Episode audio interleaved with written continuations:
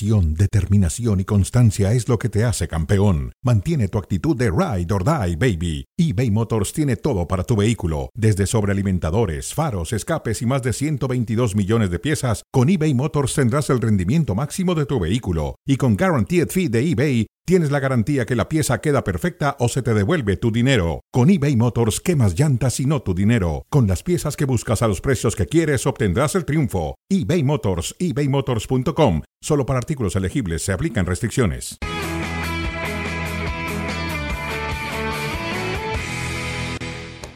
¿Qué tal? ¿Cómo les va? Bienvenidos a la mesa de fuera de juego con Mario Carrillo, con Alex Pareja, igualmente Erling Holland es, y supongo que no para sorpresa, el mejor futbolista del año en la UEFA, Mario Carrillo. ¿Te sorprendiste cuando lo viste? No, no. Superó a Lionel Messi, que fue segundo, ahí ya podemos debatir si sorprendió el segundo lugar, y a Kevin De Bruyne, que fue tercero. No, pero este es inobjetable. Inobjetable, Inobjetable. dices tú. Primero por los goles, después por lo que ganó, por la liga, por la Champions, eh, por todo. Por sorprender cómo formó parte de una punta de un lápiz de un equipo en donde la remataba como sea. Y el número de goles fue extraordinario. Es extraordinario. Lo Yo, que- lo yo entiendo el valor de los goles, al final es, de eso se trata el juego. Personalmente veo debatible decir que Erling Holland haya sido el mejor futbolista del Manchester City, que sí entiendo tendría que acaparar todos los premios de esta última temporada. ¿Cómo lo ves tú, Alex Pareja?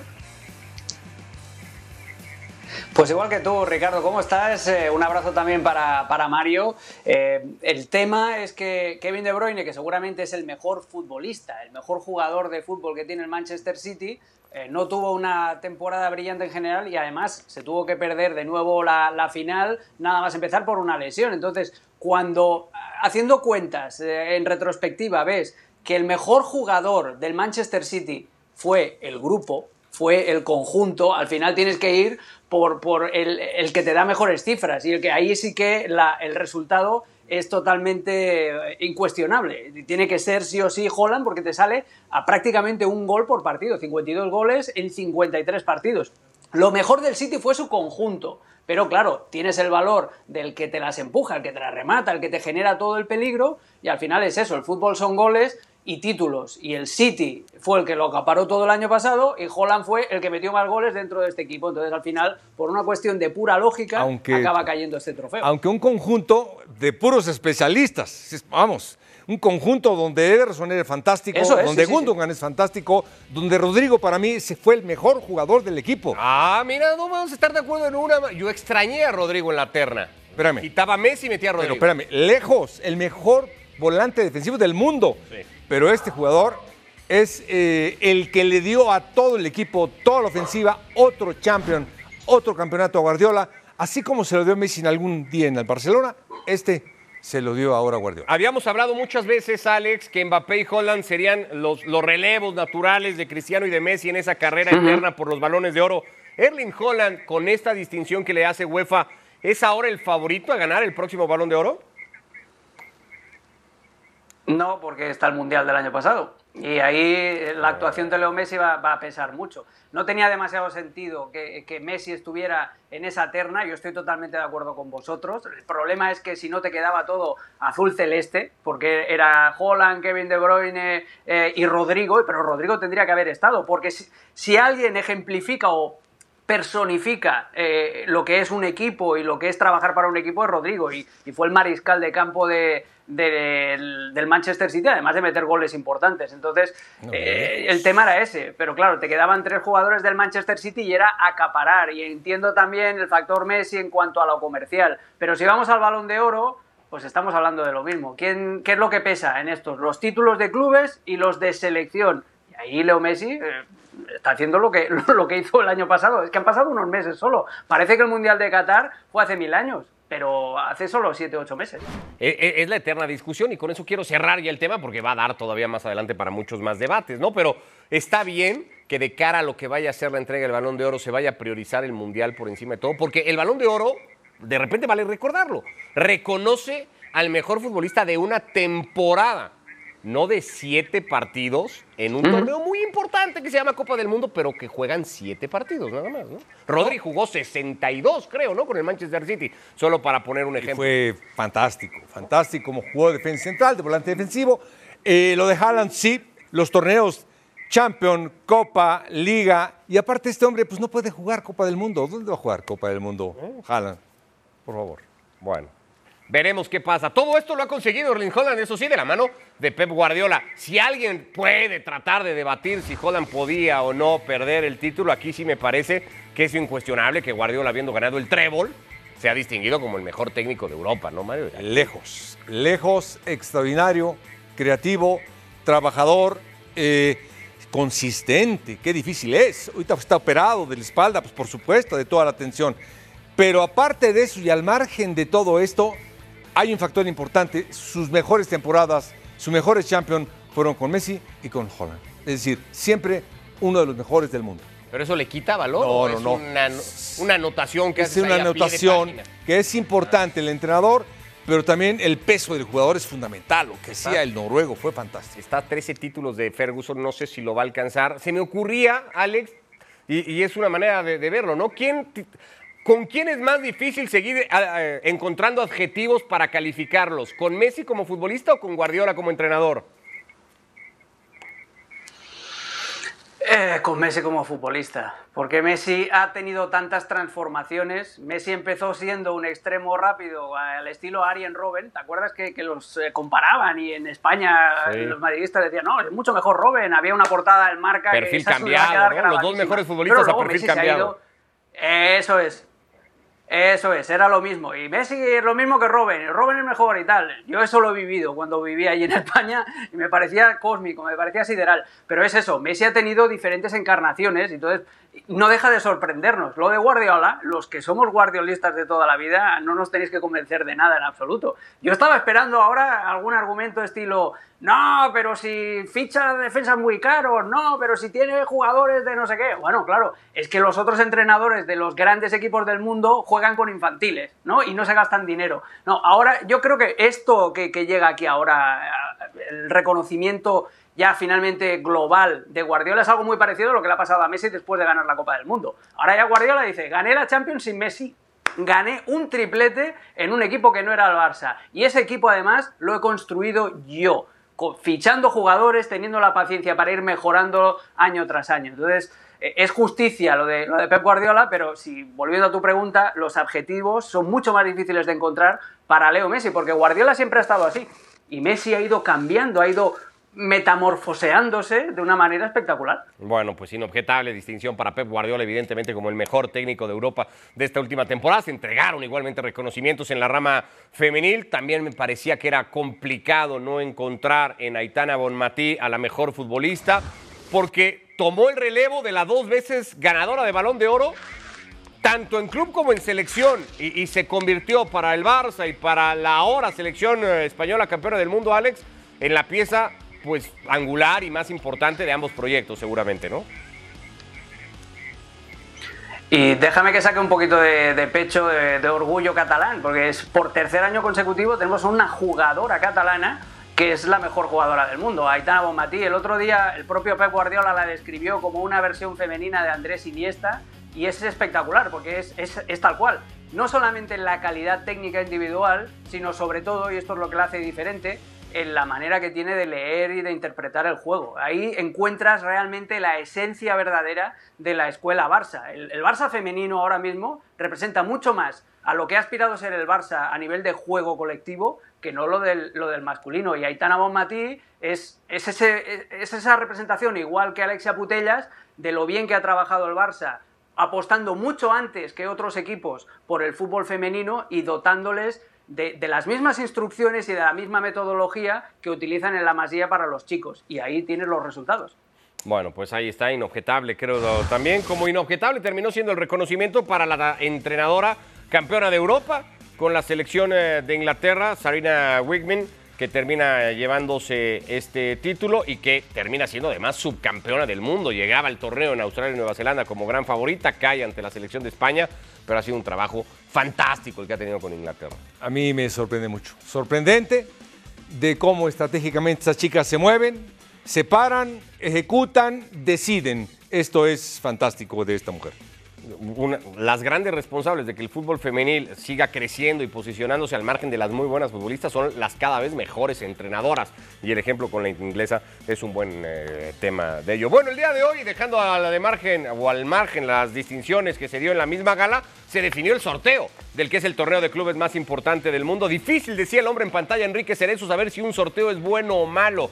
Ya hablaremos del grupo del Atlético de Madrid que ha ido a caer a un sector en el que esperará pasar página de lo sucedido la temporada pasada.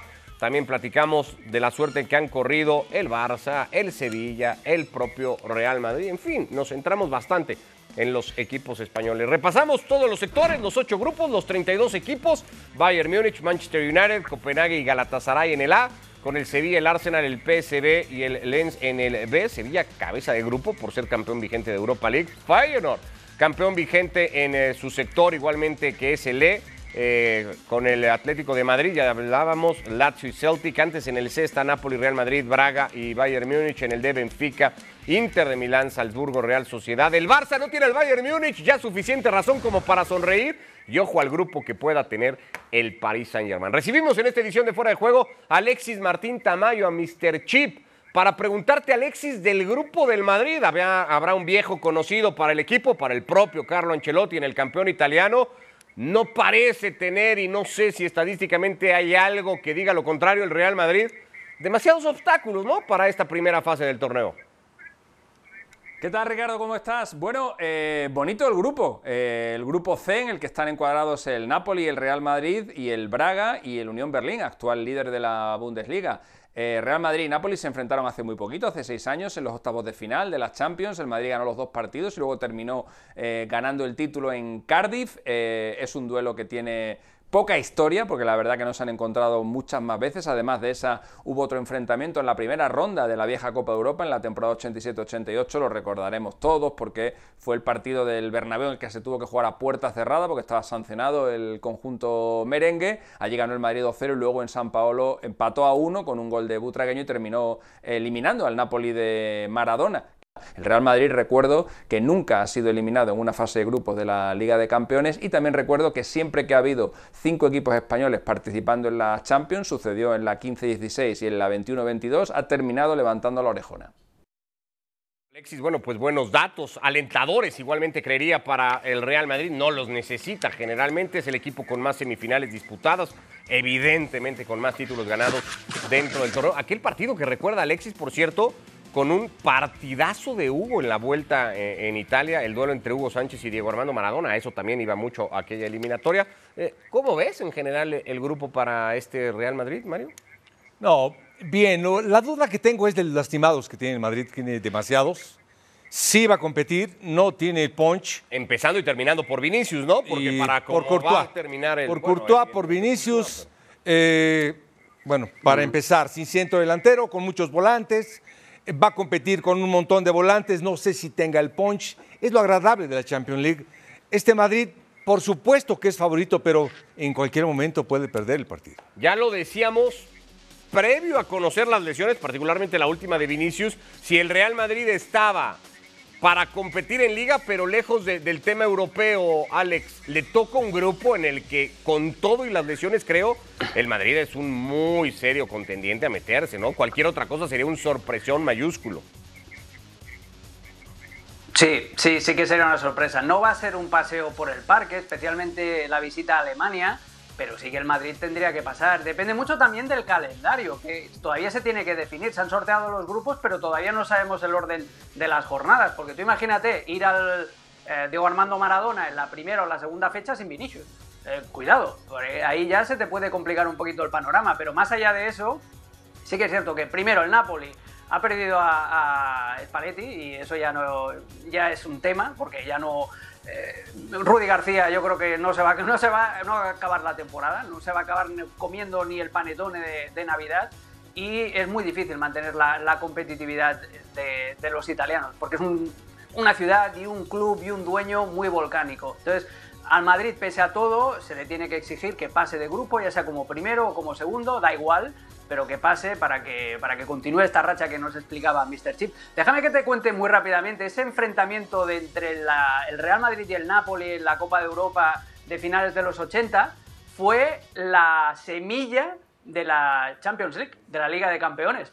Eso ese enfrentamiento fue en la primera ronda o la segunda, creo. Y Silvio Berlusconi, que entonces era el presidente del Milan, en una reunión con otros presidentes de clubes europeos, dijo, esto no puede ser, no podemos enfrentar al campeón de Italia y al campeón de España en una eliminatoria y que se quede uno ya por el camino a las primeras de cambio. Ahí fue cuando empezó a negociar Berlusconi tirando del carro para forzar a la UEFA que cambiara el formato de la, de la, Liga de Campeones, de la Copa de Europa, que se llamaba así, y ahí nació la, la, Champions League, gracias a ese enfrentamiento entre el Real Madrid y el Napoli. Mira, pues buen dato, histórico sobre aquella serie. Por cierto, el Real Madrid está tercero, según la mayoría de casas de apuestas, en cuanto a favorito para ganar el torneo. Manchester City, Bayern Múnich, y luego el Real Madrid de las lesiones, ¿no? Que parece ser eh, el adjetivo que acompaña recientemente al equipo de Carlo Ancelotti. Alexis, volvemos contigo, lo decía un poco en broma, pero pues no tanto, ¿no? El Barça tiene que estar ya contento, aliviado, relajado, lo que le quieras decir, ¿no? Le tocó el Bayern Múnich en el grupo. ¿Cómo están los de Xavi Hernández para pensar en por fin avanzar?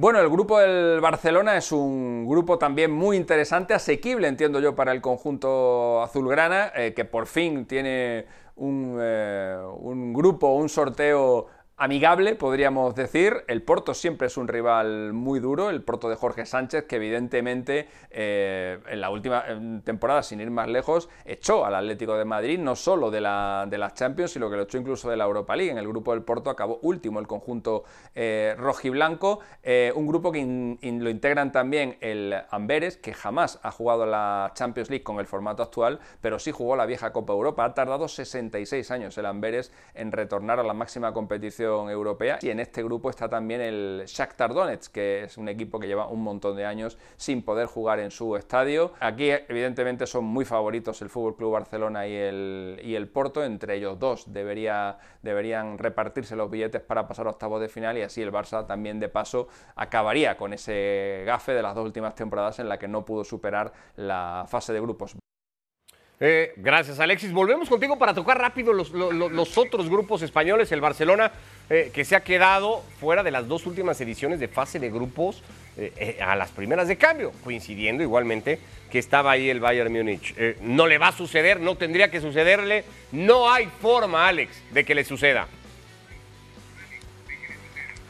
Es que si le sucede va a haber, bueno, quema de, contenedores, manifestación masiva en Barcelona, pero claro, si no pasas de, grupo con estos rivales ya no vas a pasar nunca. Eh. Eh, es un sorteo extremadamente benévolo, sí que es cierto que el Porto, sobre todo en Dodragao, pues no te va a vender eh, el partido fácil, pero luego tienes eso, tienes el Amberes, que es debutante, con Marvan Bommel, por cierto, exjugador del Barcelona como entrenador, y tienes al Shakhtar Donetsk que pobrecitos están jugando en Hamburgo. Entonces, más fácil no se lo pueden poner. Y eso añade presión, sobre todo a Xavi Hernández, porque se le va a exigir no solamente que el equipo saque resultados y que se plante en octavos de final otra vez, sino se le va a exigir que cumpla con uno de los objetivos que él mismo se fijó para esta temporada, que es jugar mejor. Si tú no eres capaz de dominar y hacer un juego vistoso cuando te visite el Amberes en tu cancha, ahí tienes un problema. Y luego está el reverso de este sorteo benévolo, a ver cómo invitas a la gente a subir a Montjuic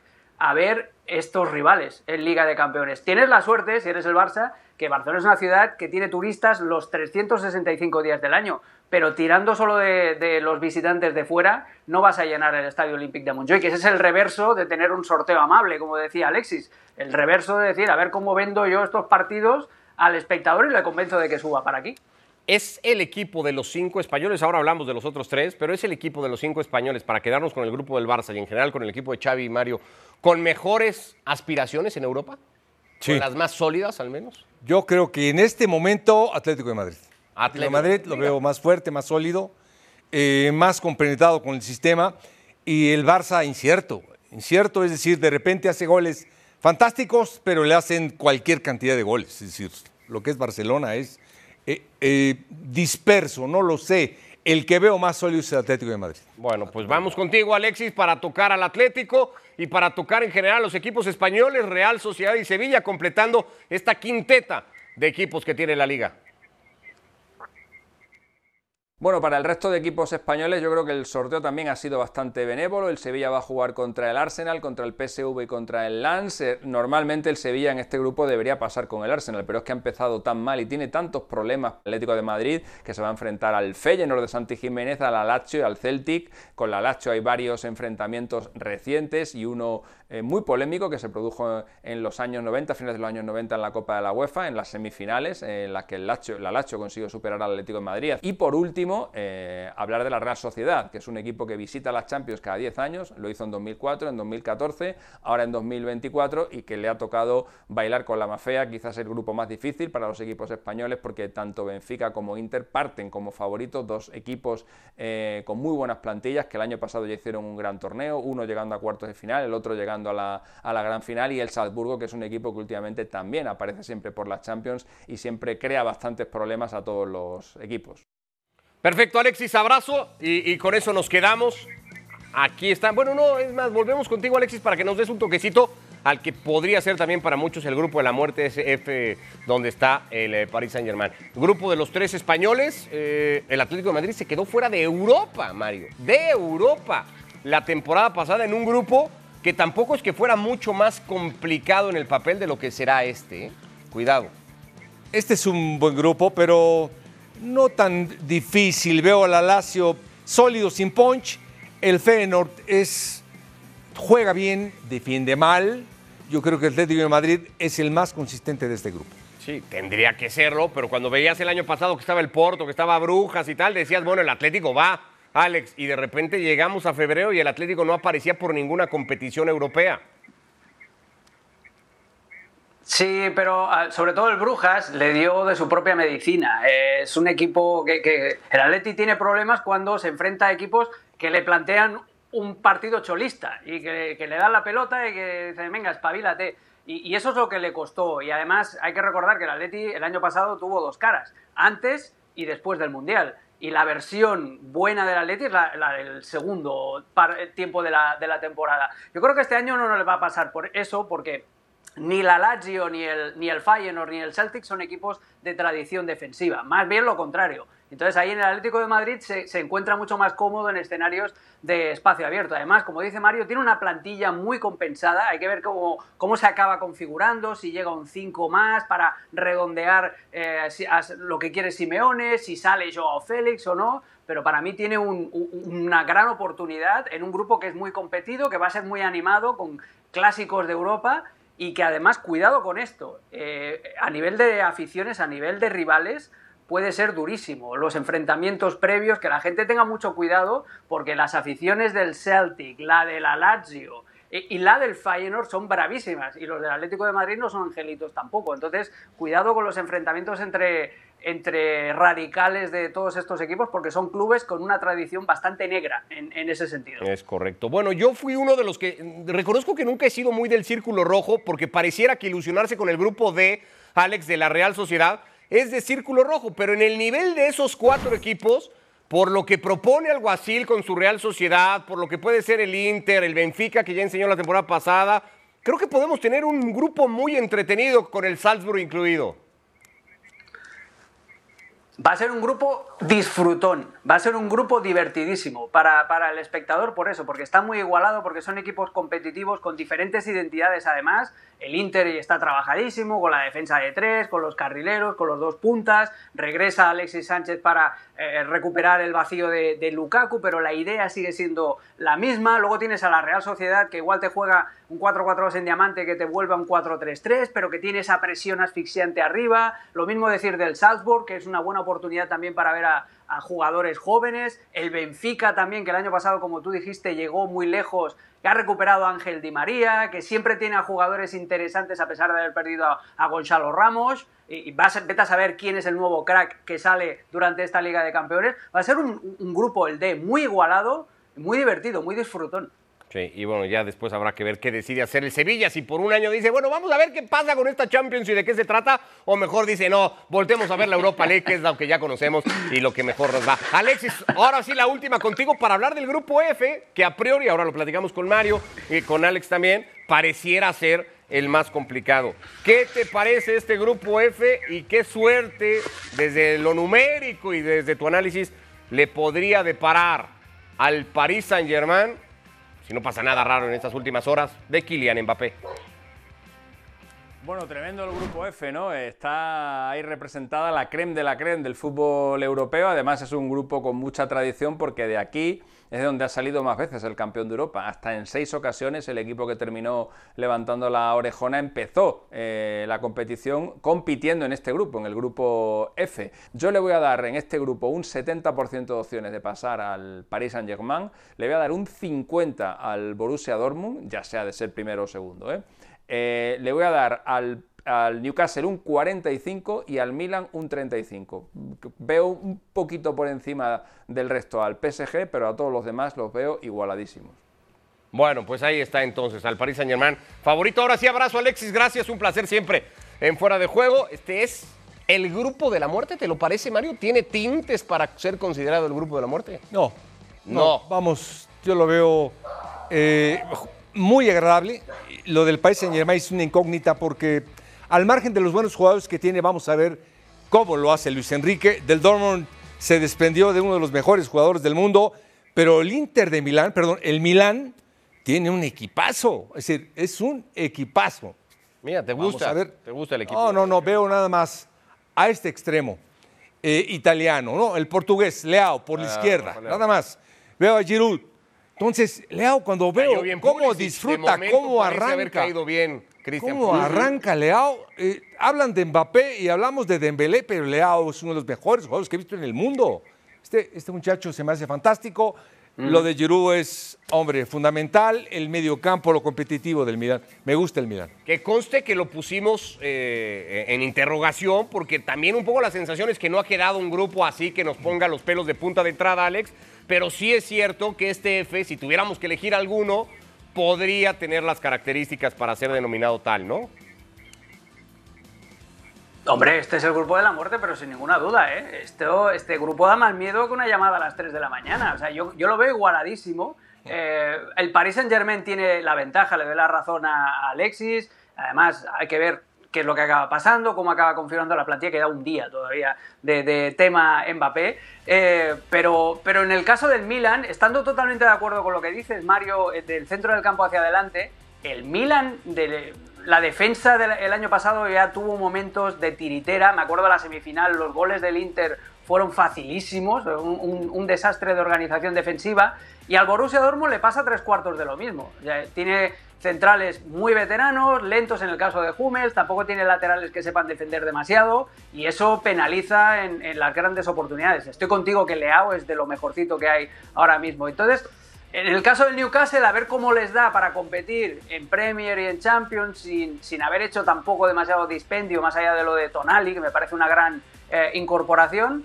Yo veo al PSG pasando y después la segunda plaza muy pero que muy abierta. Va a ser también otro grupo muy disfrutón, pero sí, sí, es el grupo de la muerte sin duda. Bueno, pues ahí tiene morbo igualmente el regreso de Tonali al conjunto del Milan. Tampoco es que haya pasado demasiado tiempo como Rossoneri como para decir, mira quién vuelve, pero bueno. Y es derby de petrodólares, Ricardo. También. Ricardo, derby de petrodólares. Tenemos un Qatar Arabia Saudita, ¿eh? Cuidadín con eso. Con ese Paris Saint-Germain, Newcastle, eh, dos equipos. Últimamente como que los equipos de Estado terminan frecuentemente emparejados, ¿no? Ya pasó con el Paris Saint-Germain y el Manchester City. Ahora le tiran a los parisinos al Newcastle. Sí, como que, que a los equipos de Estado los están encarando muy rápido. Veremos si el Newcastle en efecto puede competir.